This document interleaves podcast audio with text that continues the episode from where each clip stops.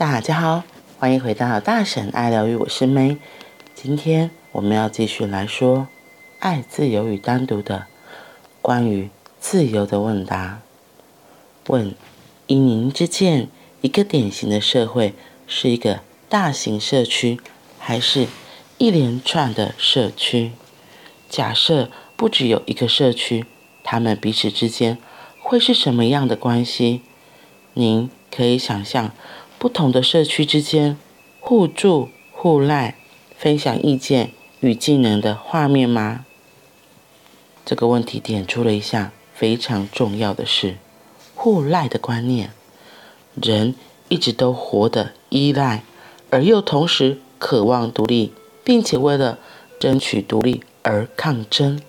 但是，从没有人看出事实：依赖与独立两者。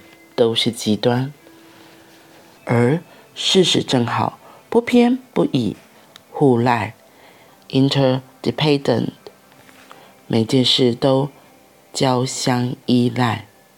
最小的一片叶子和最大的一颗星星，两者都是互赖的。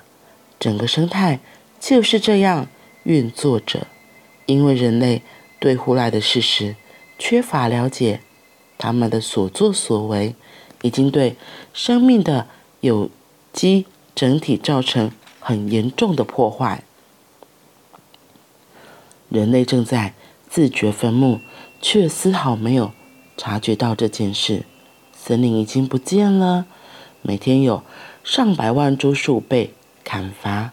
科学家正提出警告：要是地球上的树被砍光的话，人类便无法生存，但没有人听进他们的话。我们与树木有很深的互赖依存关系。我们吸进氧气，呼出二氧化碳；树吸进二氧化碳，呼出氧气。没有树，我们存活不了；而树没有我们也存活不了。这只是一个简单的例子。生命还以千千万万种方式维系在一起。话说回来，因为许多山林被砍伐，造成二氧化碳积聚在大气层里，使得整个地球的温度都已上升好几度。对你来说，四度也许听起来不痛不痒，但四度的意义不容轻忽。这个温度很快就会高到足以融化许多的冰，这会使得每一区的海域升高。所以，沿岸的城市将会淹水，而所有的大城市都在沿岸。如果温度不断上升，这是有可能的，因为没有人注意这件事。人们不断砍伐树木，完全不知道事情的严重性。他们将树木用在没有意义的事情上，例如三流水准的报纸也用白纸印刷。更别说你同时还破坏了生命。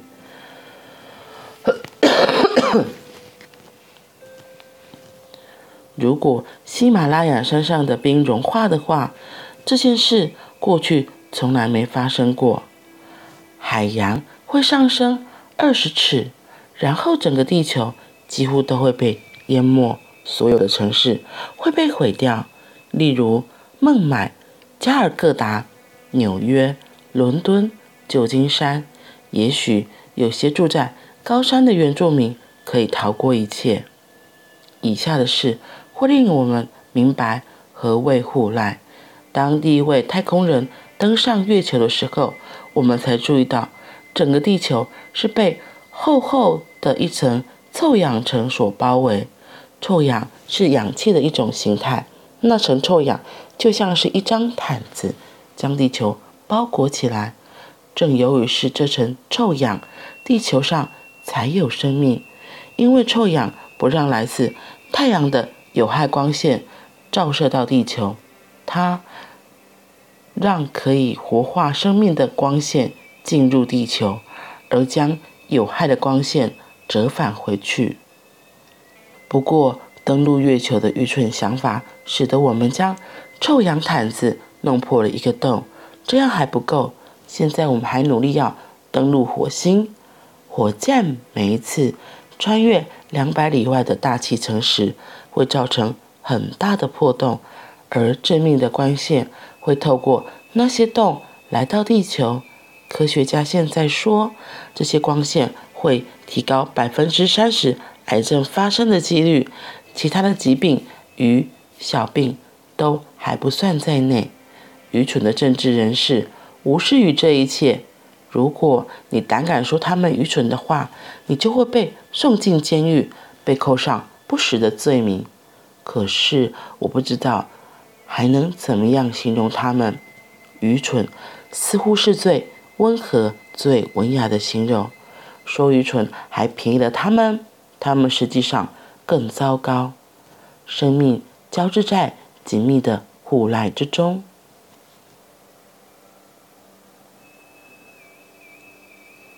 今天讲到一个很重要的观念：interdependent，互赖。人活得都很依赖，又同时渴望独立，并且为了争取独立而抗争。但是，从来没有人看出事实：依赖与独立两者都是极端。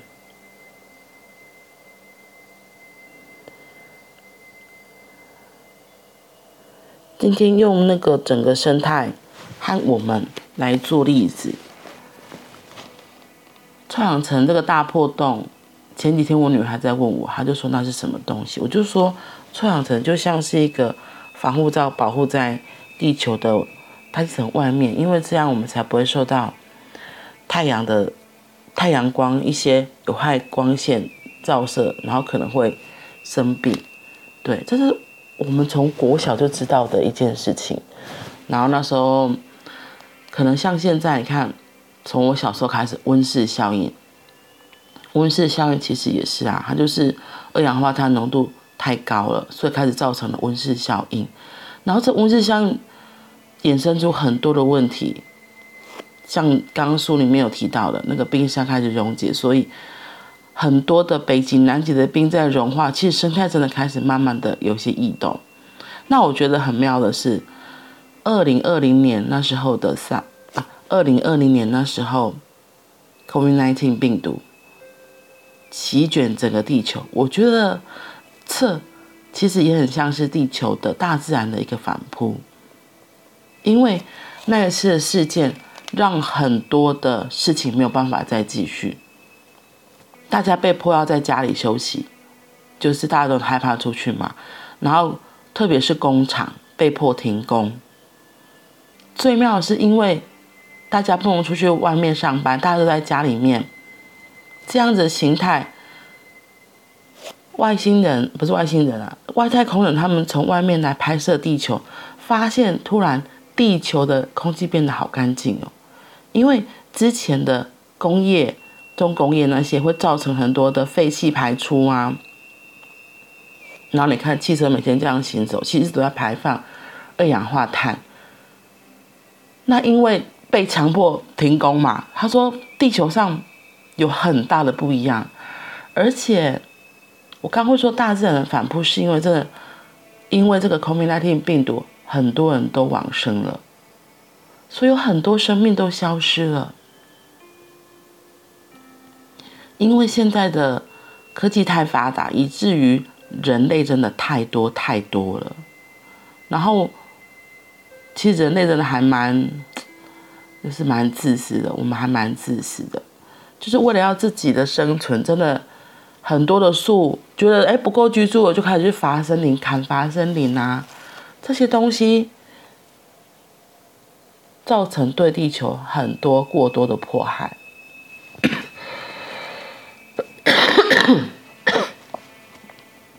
其实最后遭殃的是谁？还是我们呢、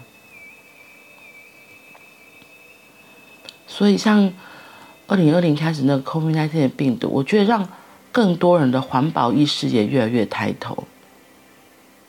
大家会更了解，我们居住的地球真的只有这一个，我们怎么好好的保护它，我们才能够相互依存。因为你看哦，我记得我之前很久之前在内观的时候，那时候。啊、因为中午会有个休息时间，反正你就可以在园区里面逛来逛去。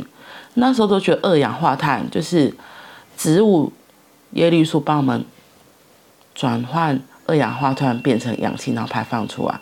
这个很像是一个，就是哦，知道知道，所以绿色植物很重要啊，就觉得哦，所以森林里面的树木啊、花草都很重要。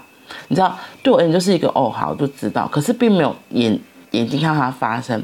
可是我记得那时候在内观中午的休息时间，我都会走来走去，然后那园区里面有一有一条河，然后那河里面有很多的水中生物。你就看那个水中生物真的很可爱，因为是中午套顶岛嘛，所以太阳其实很大，然后那个水面上啊，就一直冒泡泡上来，一直冒泡泡上来，其实就是水中的绿色植物，它真的一直很认真的把二氧化碳变成氧气排放出来，超级可爱，你就可以看到很多很多哦。然后那时候就觉得哦，原来真的是这样，而且。太阳越大，它行光合作用的速度会更快。然后早晨一大早的时候，或者傍晚的时候，因为那时候太阳光没有那么的大，也不是直接照射到那些树叶，那个泡泡就啵啵啵。可是到中午，因为那个太阳直照直射这样子，那个啵啵啵啵啵啵啵，就很像水开了这样子，倒没那么夸张。可是就真的，你就会看到很明显的不同。对啊，真的超级有趣的，所以我觉得很基本的，像我们怎么跟大自然能够好好的继续在这个地球上共存，我们其实可以做的还是很多，比如说，像现在很多人都会说无毒家园，尽量不要使用太多的化学的东西，因为这会造成。大自然的污染，而且这个大自然的污染到最后循环回来，还是我们自己会可能会吃到，会喝到。对啊，为什么说一开始大家都会排放废水嘛，排放到大海里，后来发现哎呦糟糕，那些鱼虾都被污染了，根本就不能吃了。问题人就跳，他就说那我们就吃深海的就好，就不会被污染。后来他们发现没有，那个垃圾可能真的太多，就都沉到更深的海底了。连更深的海底都有被污染，嗯，真的很有意思。我们我们怎么跟大自然能够和平共处，是一个很重要的事情。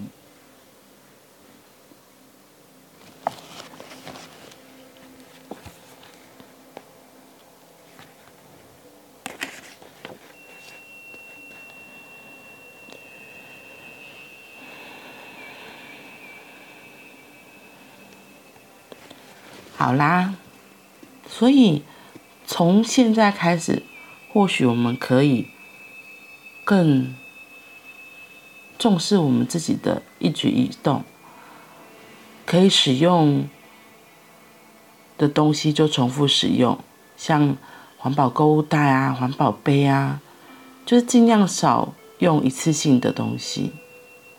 对，我觉得就是尽我们自己的一份心力。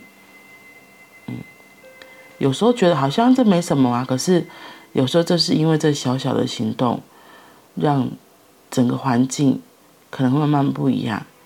就像那个供需理论一样嘛，如果你对这个需求变少了，那工人工厂制造这个东西的量也会减少，所以他就取源头的东西也会变少。这都是一个相互循环的一个过程，嗯。好啦，那我们今天就先分享到这里了。好意外，居然会讲到环保的东西。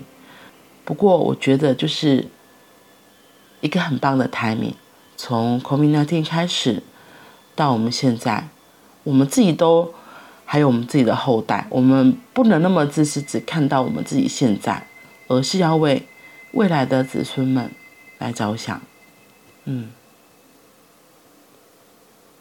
那我们今天就先到这里喽，祝福大家都能够有美好的一天，我们明天见，拜拜。